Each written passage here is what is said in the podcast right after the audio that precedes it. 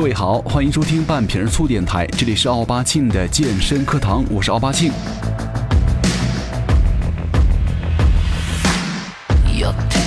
那现在不管走到哪儿啊，咱们都会听到一个大数据，就是甚至在健身房啊，都有很多人在讨论这种所谓的大数据。呃，虽然听起来挺牛逼的，但是我觉得跟咱们每个人呐，其实还是都有关系的。之前看了一本书，叫做《大数据下的人类的行为观察》。他说，其中呢有一个女性给男性的打分，呃，就是在绝对的定义上啊，只是每六个男人可能才会有一个称得上是高于平均分也就是说，这个世界上的女性啊，认为百分之五十八的男性吸引力都不到两颗星，这是很可怕的。五颗星满分，一半的男性的吸引力都不行。然后接下来好玩的就来了，女人的实际年龄和她觉得男人最好看的年纪。这儿呢有两次转折，一次是三十岁，也就是说，呃，女人呢在三十岁之前呢喜欢年纪比自己稍微大点儿的，而另外一次呢是四十岁，所以说咱们可以推测哈，呃，其实男人的性感年龄的极限呢，可能大概也就是这个时候了，四十岁了。当然了，这个数据呢不可能不一定适用于每一个人，这是人家的大数据调查，所以说呃咱们看一下就行了哈。接下来见证传闻的真实情况来了，就是。男人的年纪跟他觉得女人最好看的年纪是什么时候了？呃，其实这个大家一直在讨论，说是男人觉得女人什么时候最好看，女人觉得男人什么时候最有魅力啊？经过大数据的论证啊，男人呢只爱年轻的嫩妹，就是调查就说了，对于这个男人来说啊，女人最好看的时候就是二十岁出头没了啊，就这样。就是任何年纪的男人呢，觉得最好看的女性的年龄都会在二十五岁之前啊，不包含二十五岁哈，对不对啊，各位先生们？不过这也有另外一种解释的方法，就是男人的期望值啊是永远长不大的。就算男人到五十岁，他对于性感的看法呢还是跟大学生差不多啊。但就年龄因素而言，但是有趣的是，就是在找另外一半的时候啊，男人想的跟做的是完全不一样。比方说，男人的实际年龄跟他最经常偷偷私信的女性的年纪，这个调查就说了，男人呢在近中年的时候就像是换挡一样，就四十四的时候啊，他可能还会去信心满满的去找三十五岁的女性，但是过了一年，四十五的时候，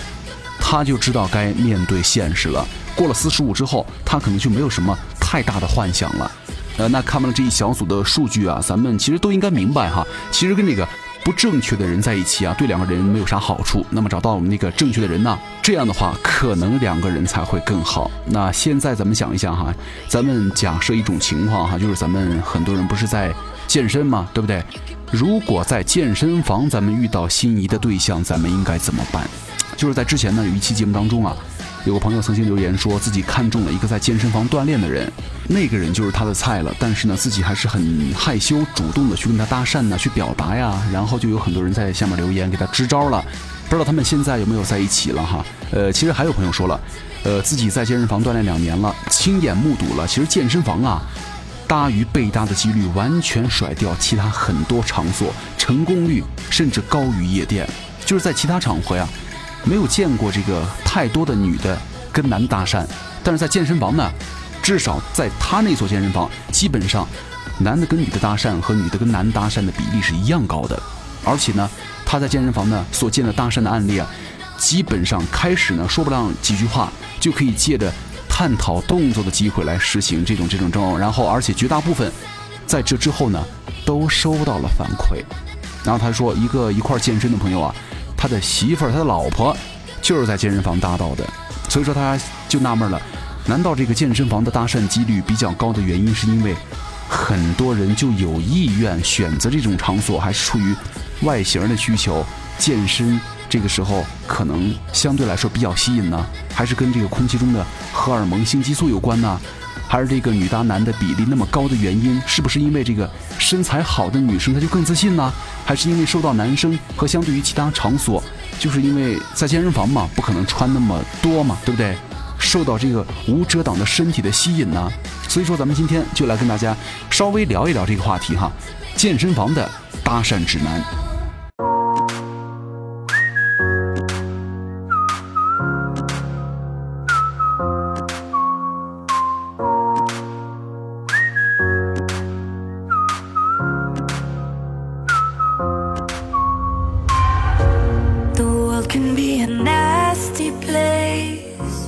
搭讪呢，首先咱们要避免两种情况。那第一，别指望妹子朝你主动过来搭讪啊，就是说妹子也好，其他的对象也好，就是说别太指望人家会主动过来跟你搭讪。而且我觉得在健身房啊，最忌讳的一点就是，千万别在人家在锻炼的时候跟个变态一样老盯着人家。反正那个以我的经验呢，只要是在健身房不踏踏实实锻炼的，东张西望，一会儿盯这个，一会儿看看那个，一会儿再瞅瞅那个的，其实都是重点不在锻炼上的。所以说，咱们千万不要总是盯着一个人来看，即便是您再喜欢别人，但是呢，那样也真的是很讨厌。那接下来咱们应该做什么呢？就是要让他来注意到你，其实这个是可以理解的哈。如果你很难鼓起勇气的话，去和你的目标去交谈，他也没有迹象去想要接近你的话，你可以尝试着去制造机会，让他注意到你，然后打开话题。这个健身房啊，其实不是酒吧，可以随意的接近你，并不可能去直接走上去拍拍人家肩膀说什么这个那个的，对不对？所以说，在不打扰的前提之下呢，咱们怎么才能做到让他注意你呢？呃，其实本能啊，咱们可能会对周围的环境进行一个心理的评估，就是比方说咱们去到一个陌生的健身房、新的健身房，咱们在一个区域锻炼的时候，咱们肯定会先瞅一瞅四周这个大体的环境啊，对不对？所以说，如果你的情况啊是本身比较好了，条件特别值得注意了，那么我觉得你的对象一定也会注意到你。但是呢，如果你想跟他发展的话，不要很明显的站在别人的身后，或者。在对面有镜子的情况下，故意做一些乱七八糟的动作，也不用在你那些器械上嗯嗯啊啊的喘气儿啊、大呼小叫啊。这样的话，在别人的眼中，很可能你是在玩套路。怎么办呢？有人支招了。他们说，如果你想在健身房里得到别人的注意啊，就是尽量会做一些支持对方锻炼的小动作，比方说你们。肯定会偶尔的视线对撞啊，对不对？这个时候你可以对他人家微笑一下，伸个大拇指，夸奖和鼓励一下。呃，如果你是个对健身比较有研究的人呢，你也可以去主动的去帮人家说一说这个姿势。其实很多时候啊，就是你所谓的献殷勤呢，可能并不太管用。其实，在健身房当中啊，在很多妹子的眼中啊，可能并不太关心你身上有多少肌肉，因为在健身房里身材好的人太多了，并不只是你一个人有肌肉。很多人都有，更多的是会看到那种环境下一个人是如何表现。如果你的相貌不是吴彦祖的话，然后接下来呢是怎么跟人家说话哈？其实这个在锻炼的时候啊，你我的时间都很宝贵，千万不要在毫无营养的那种话说出来。呃，就是如果你想搭讪的话，前提是咱们一定得想好你要说些什么，千万不要弱智的去问什么，你是来健身房健身的吗？啊，或者问你跑了这么久的步是为了减肥吧？听了这些就想收获到滚的问题，我觉得咱们就千万不要说了。就是终于当你鼓起勇气了，想跟人家说话的时候，我觉得比较靠谱的一点就是，可能在接近之后啊，稍微的赞美对方一下，可能对方听了一些好听的话之后，还是会对你有一点好感的。我觉得健身房有一小部分人呢，其实还是蛮喜欢别人去夸他的，但是要夸的有质量哈，不要上去就我操你练的他妈太牛逼了。这呢就不要夸了啊，就是咱们的话语可以集中在刚刚他的训练上啊，就是称赞他刚才的运动状况，他有多强大呀，速度有多快啊，姿势多标准呐，这个那个的，可能就是说让他感觉到他做了一件值得马上发一条朋友圈的事儿，而不是关注他本人的长相如何如何了呃。然后，如果你是个老司机的话，想一直去指点别人这个做的一些动作的话，这个没有问题，因为很多可能女生去锻炼的话，相对来说并不如很多男生专业嘛。现在关键就来了，比方说你在指导别人这个深蹲的时候，如何表达你的腿间打开的太窄了，或者胸部挺起来这种涉及敏感的词儿，其实呃女性啊都有一种防御心理和我在弱势的心态，所以说咱们一定要在她放下器械或者完成一整套动作之后啊，咱们小心翼翼的，而不是故作装叉的指点动作，咱们可以亲自的示范一个标准动作，然后来柔和的告诉别人。如何防范危险和扭伤等等，这一套做下来，我觉得应该对方就算是跟你打了一个熟面了。呃，其实说了这一点儿哈，其实就是当你迈出第一步的时候啊，只要让对方注意到你的存在以后，后面的事情应该就简单很多了。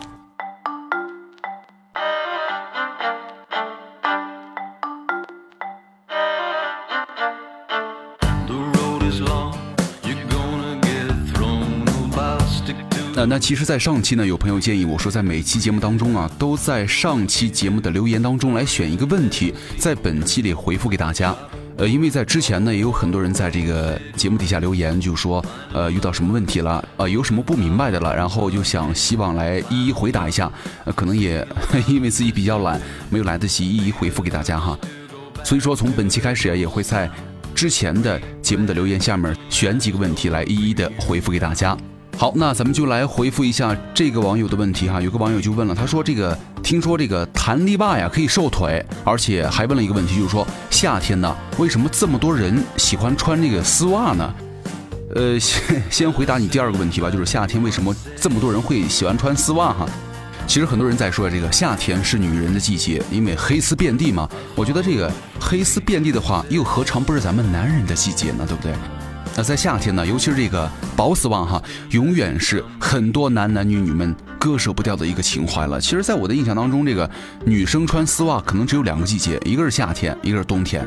呃，就是现在很多人在纳闷哈，女生为什么一到了夏天就喜欢穿那个丝袜？夏天穿丝袜无非就是以下几点：第一，丝袜可以修饰双腿，掩饰腿部的很多小的瑕疵；第二呢，也可以起到一定的防晒作用；然后呢，还有对于这个长期站立的人呢，可以起到一定的防止水肿的效果。就是随着很多这个爱美的女士的时尚观念的转变呢，就是喜欢到了天儿稍微开始热的时候啊，就开始把自己的身体。暴露出来，在不违反他自己的底线的情况下，暴露的越多越好，越多越好。但是呢，呃，很多时候他们可能又有一丝矜持，于是就有了丝袜这个东西，就以至于每到现在这个季节，就是丝袜满街飞了。我觉得这个女生爱美，男生爱丝，所以说我觉得至于丝袜你怎么穿的话，就是别人的事儿了，这个我是管不着的了。咱们来说重点说一下这个。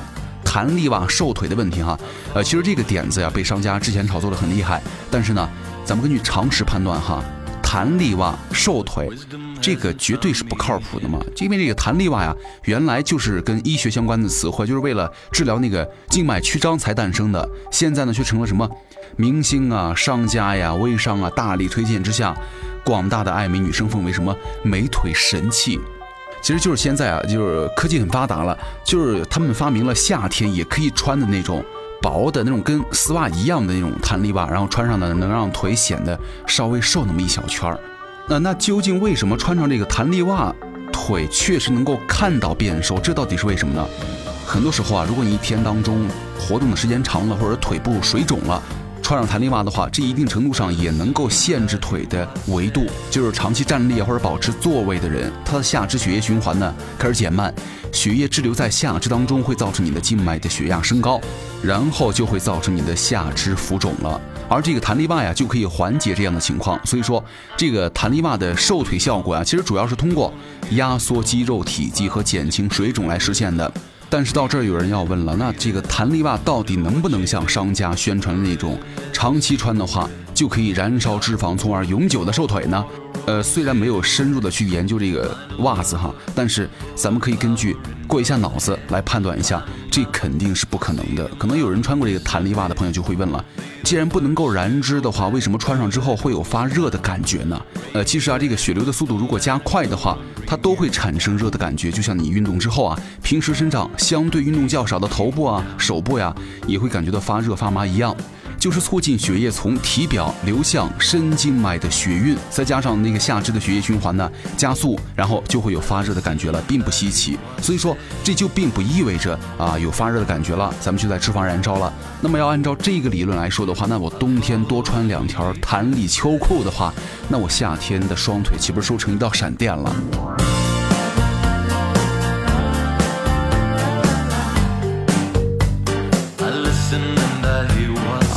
所以说，任何的所谓的外部的东西，能够让你迅速瘦哪儿瘦哪儿瘦哪儿，这个完全是你想太多了。所以说了，各位，咱们千万别被商家的忽悠所蒙蔽了您的脑子。平时啊，如果朋友有这个久坐呀、久站呢的职业的，如果能够引起这个腿部水肿的，咱们可以尽量去选择那些相对来说科学点的方法去美腿和瘦腿了。比方说，多跑跑步。呃，至于什么丝袜和弹力袜能够解决的减肥问题，请把它们穿上之后交给你们的男朋友吧。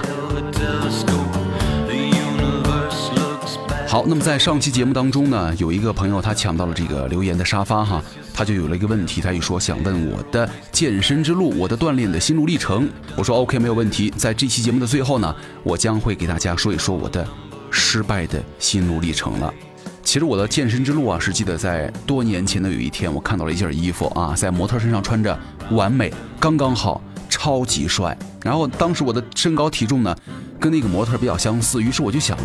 如果是我穿上之后，应该也是完美的吧。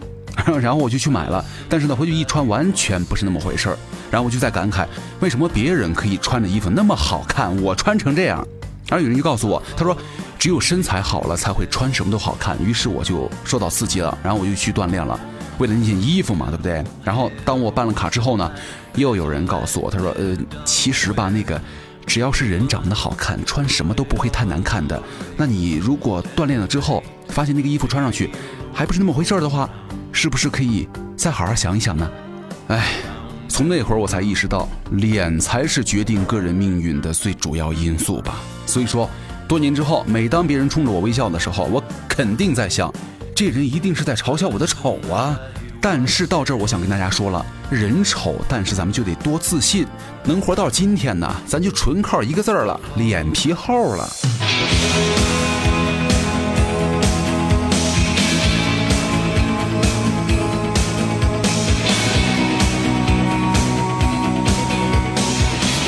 最后再跟大家来说一句鸡汤啊，我觉得很多时候啊，这个人呐，一定得要有梦想。人如果没有梦想的话，那跟那些。没有梦想的人有什么区别呢？好，感谢各位收听本期的半瓶醋电台，我是奥巴庆，咱们下期再见。